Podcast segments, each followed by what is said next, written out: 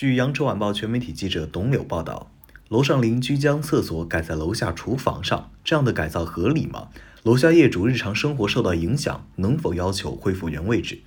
广州市中级人民法院今天表示，该院二审判决楼上业主赔偿楼下业主六千元，并将厨房和卫生间恢复到原位置。二零一九年十二月十号，广州市民陈某购买广州某楼三零一房后进行装修，将房内原厨房和卫生间位置进行了互换，造成楼下二零一房厨房部分天花批荡掉落，天花扣板和吊灯砸落。改建后，三零一房现卫生间位于二零一房厨房正上方位置。楼下二零一房业主钟某遂诉至法院，要求陈某将三零一房厨房和卫生间恢复到原位置，并赔偿相应损失。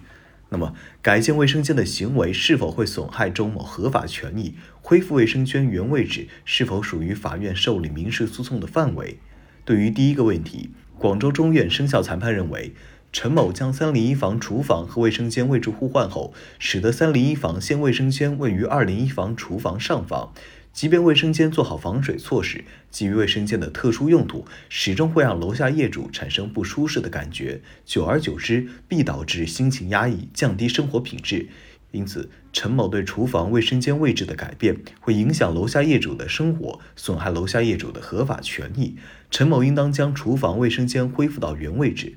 对于第二个问题，法院认为。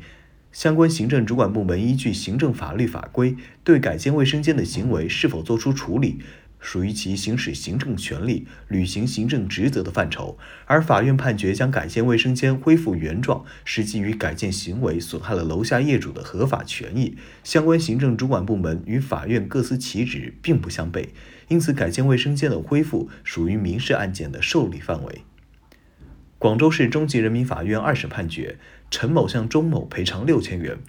并将三零一房厨房和卫生间恢复到原位置。广州市中级人民法院环境资源审判庭法官刘欢介绍，民法典规定，民事主体从事民事活动，不得违反法律，不得违背公序良俗。同时，不动产的相邻权利人应当按照有利生产、方便生活、团结互助、公平合理的原则，正确处理相邻关系。刘欢表示，楼上业主将厨房改为卫生间，虽然不会与楼下房屋存在直接的空间接触，卫生间在做好了防水措施后，基本上也不会出现漏水问题。但是，基于卫生间的特殊用途，始终会让楼下业主产生不舒适的感觉。我们可以设身处地的为楼下业主考虑，厨房就在邻居的卫生间下方，每次在厨房做饭烧菜时，都会想起楼上使用卫生间，有时可能还会听到特别的声音。压抑的心情不言而喻，绝大多数人对此也是非常忌讳的。因此，刘欢说，法院在处理相邻关系纠纷中，要贴近人们的日常生活，对合法权益的内涵有更加深刻和丰富的认识，不能仅考虑表面的、直接的和可见的损害，诸如漏水、天花板劈荡掉落等，还需要考虑综合潜在的、间接的和实质的伤害，诸如造成相邻方心情压力。降低生活品质等，这也是对合法权益的损害。